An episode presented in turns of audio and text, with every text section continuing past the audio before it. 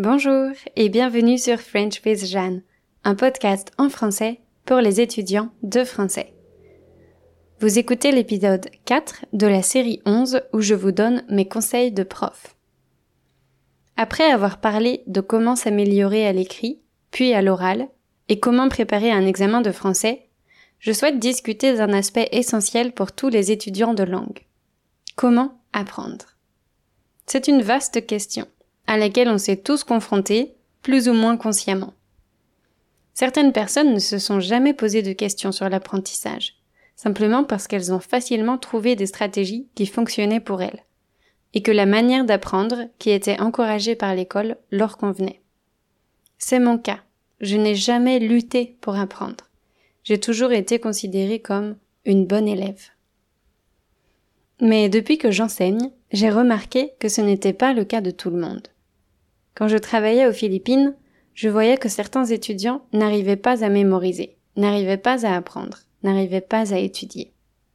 Pourtant, ils n'étaient pas bêtes.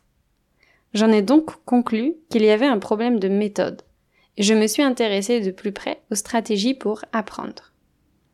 J'ai suivi un cours en ligne à ce sujet, j'ai lu des articles, j'ai écouté des podcasts et j'ai regroupé toutes ces infos, car j'avais pour projet de publier un e-book. Avec le temps, je n'étais plus sûre si ça intéresserait des étudiants, alors j'ai mis l'idée de côté. Finalement, cette série de podcasts semble être le bon moment pour revenir dessus. Alors c'est parti. Le premier message que je veux vous transmettre, le plus important selon moi, est de toujours veiller à garder du plaisir. Vous devez toujours faire attention à ne pas associer vos moments d'étude à des moments désagréables. Je dis ça car j'ai l'impression qu'étudier ou réviser est souvent une corvée pour les étudiants. Et c'est dommage. Les sessions d'études font partie de l'aventure quand on apprend une langue. On est presque obligé de passer par là. Alors, autant essayer de rendre ce moment aussi agréable que possible. Si on se force à étudier et qu'on n'y prend pas de plaisir, on sera moins motivé pour la session suivante et on sera sans doute moins efficace aussi. Alors, Comment faire de ces moments d'apprentissage des moments agréables? Il n'y a pas de recette magique, mais juste un petit travail de réflexion à faire, car on est tous différents.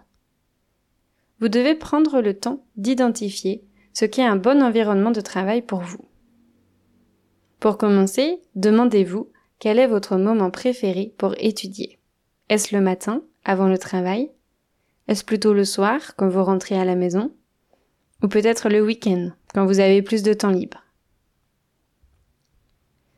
Ensuite, demandez-vous dans quel espace vous aimez étudier. Que préférez-vous? Être chez vous, assis à votre bureau, dans une chaise confortable, dans le silence, ou aller dans un café pour être entouré de bruit? Personnellement, j'aime les deux. Parfois, j'ai besoin d'être seul chez moi avec une musique douce. Et parfois, j'ai envie de sentir la vie autour de moi, car ça stimule ma créativité. Et puis, j'ai souvent un thé ou un café, et parfois un petit goûter. Ça fait partie des habitudes de travail qui me donnent envie de travailler. Puis, vous pouvez aussi vous questionner sur le support que vous préférez utiliser. Un cahier, un ordinateur, une tablette, un peu d'étroit? Quel est le plus agréable? Quel est le plus pratique? C'est à vous de décider. Enfin, vous pouvez réfléchir à si vous aimez mieux étudier seul ou en groupe. Les deux situations ont leurs avantages et leurs inconvénients. Là encore, ça dépend entièrement de votre personnalité.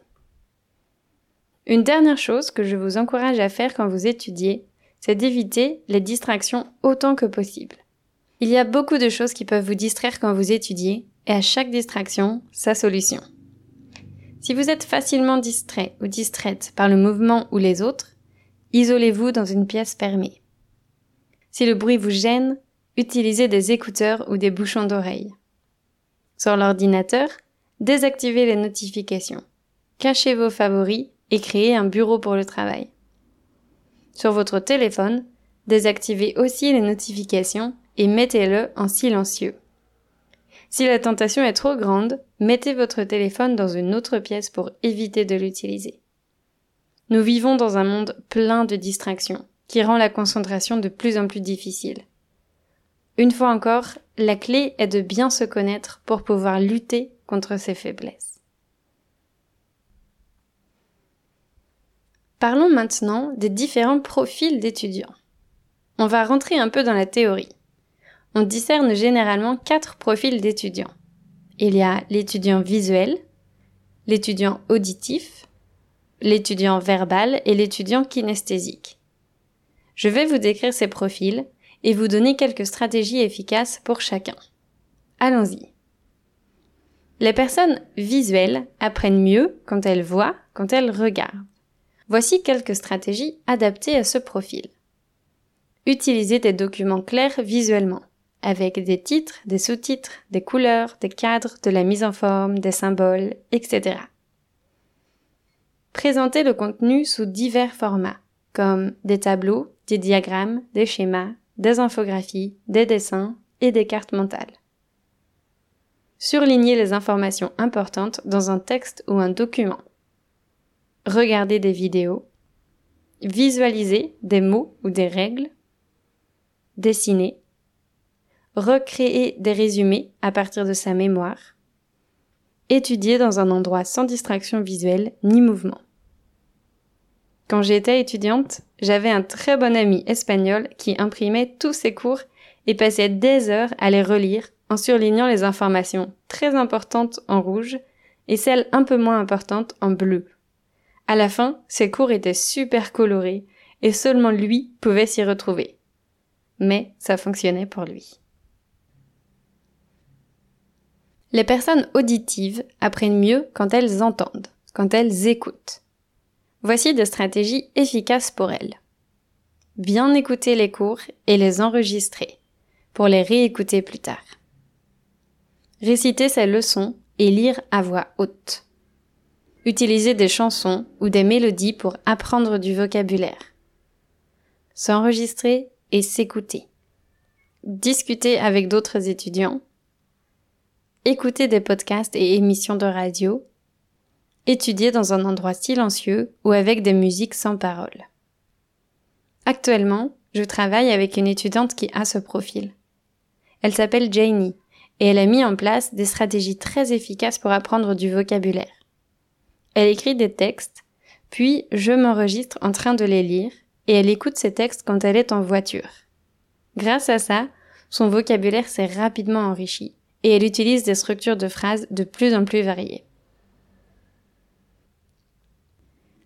Les personnes verbales apprennent mieux quand elles utilisent la langue. Voici quelques stratégies adaptées à ce profil. Lire et relire.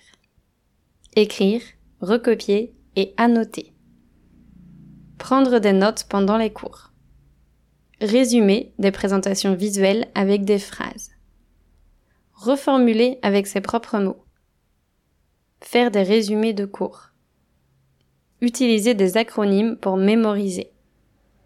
Utiliser des livres, des blogs, des infolettres, des paroles de chansons, des poèmes. Quand je pense aux étudiants de ce profil, je pense à Juan, Juan est argentin et il est lui-même professeur d'espagnol en Angleterre. Il a une passion pour l'écriture, et c'est donc naturellement qu'il écrit et qu'il lit beaucoup de textes en français. Finalement, les personnes kinesthésiques apprennent mieux quand elles sont actives physiquement et émotionnellement. Ces étudiants peuvent prioriser la pratique à la théorie, utiliser des jeux pour apprendre, Faire des jeux de rôle pour mettre en pratique. Utiliser des exemples personnels ou choquants pour mieux les mémoriser. Réciter en se déplaçant. Manipuler et utiliser des objets pour accompagner l'apprentissage. Chercher eux-mêmes des acronymes ou mélodies pour mémoriser quelque chose. Utiliser des comparaisons pour comprendre des concepts. Faire des pauses fréquentes je me souviens d'une étudiante américaine débutante avec qui je venais d'étudier la négation. Elle s'était exclamée C'est comme un sandwich avec le verbe au milieu. J'avais trouvé cette image de sandwich de la négation absolument géniale. Bien sûr, ces profils ne sont pas définitifs. Une personne a souvent un profil dominant, mais peut emprunter des stratégies aux autres profils. En plus de ça, on peut évoluer dans le temps ou utiliser des stratégies différentes selon les sujets ou les moments. En tout cas, je pense qu'il est bon d'avoir conscience de tout ça et de s'interroger sur soi-même. Qu'est-ce qui nous correspond le mieux? Maintenant, j'aimerais partager avec vous quelques stratégies qui s'appliquent à tous les étudiants, quel que soit leur profil d'apprentissage. La première est d'utiliser plusieurs sens. En effet, on apprend mieux quand plusieurs aptitudes sont utilisées. Par exemple, quand on visionne une vidéo, on regarde et on écoute. Ce serait généralement plus efficace que de regarder un schéma ou écouter un podcast. Voici quelques idées de stratégies qui impliquent plusieurs sens. Assister à un cours en prenant des notes, écouter un podcast en marchant, lire une carte mentale à voix haute, jouer à un jeu qui nécessite d'écrire, commenter une ressource à l'écrit ou à l'oral, créer puis accrocher des notes, présenter une notion via un schéma puis via des phrases. La deuxième stratégie est de s'approprier les connaissances. Sur Internet ou en cours, vous découvrez des règles de grammaire ou des tableaux de conjugaison. Vous pouvez les lire et les relire, mais ce ne sera sans doute pas suffisant. Je vous invite à manipuler les nouvelles connaissances. Essayez de les présenter d'une manière différente. Essayez de réorganiser le contenu. Ajoutez de la couleur pour mettre en valeur le plus important.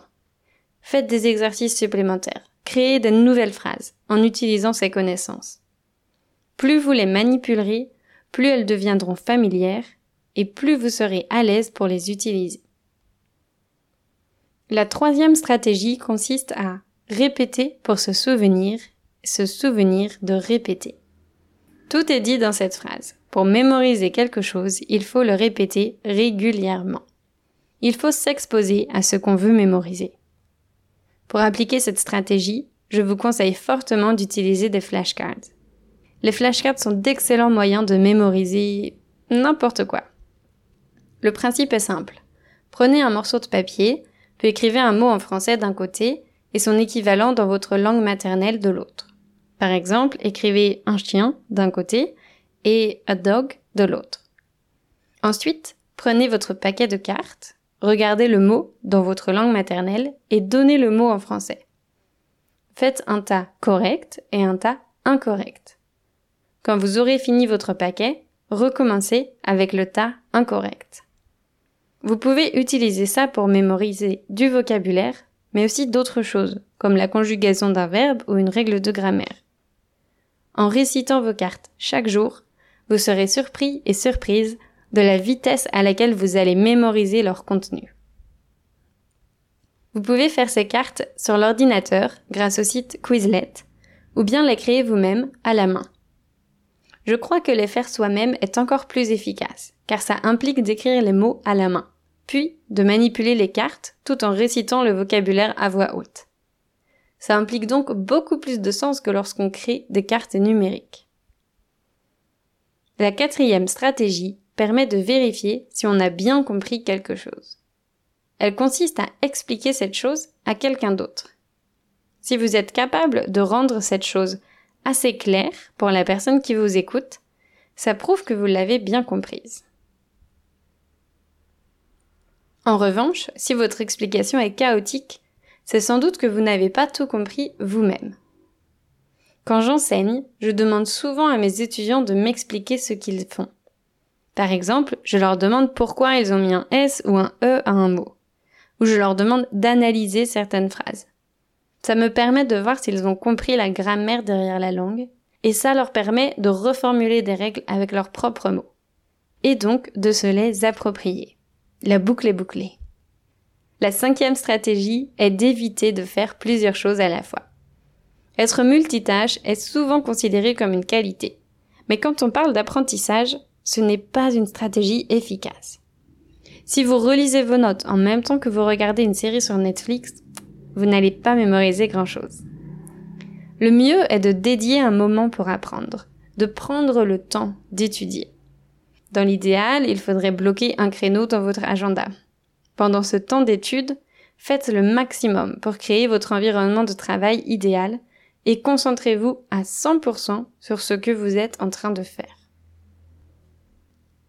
Comme d'habitude, j'ai encore beaucoup de choses à vous partager sur ce sujet, mais je crois que cet épisode est déjà assez long. Voici un petit récapitulatif des stratégies que j'ai évoquées aujourd'hui. 1. Créer son environnement de travail idéal. 2. Connaître son profil dominant. 3. Utiliser les stratégies d'apprentissage les plus efficaces pour vous. 4. Cumuler plusieurs sens. 5. S'approprier les connaissances. 6. Répéter pour se souvenir, se souvenir de répéter. 7. Expliquer à quelqu'un pour vérifier si on a compris. Et 8. Éviter le multitâche en bloquant des créneaux pour étudier. En plus de ça, avoir une bonne hygiène de vie est essentiel pour que notre cerveau fonctionne bien. Veillez donc à faire assez d'exercices, dormir assez et réduire votre niveau de stress. Avant de clore cet épisode, je voudrais remercier tous les étudiants qui m'ont généreusement offert des cafés. Grâce à vous, mes moments de création sont plus agréables. Je me sens aussi motivée à continuer à produire ce podcast malgré le temps que ça me prend.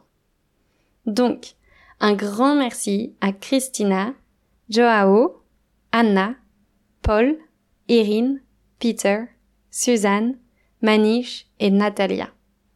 Vos petits mots me vont droit au cœur et je pense à vous à chaque fois que je me mets au travail. Bonne journée à tous et à dans deux semaines pour le dernier épisode de cette série.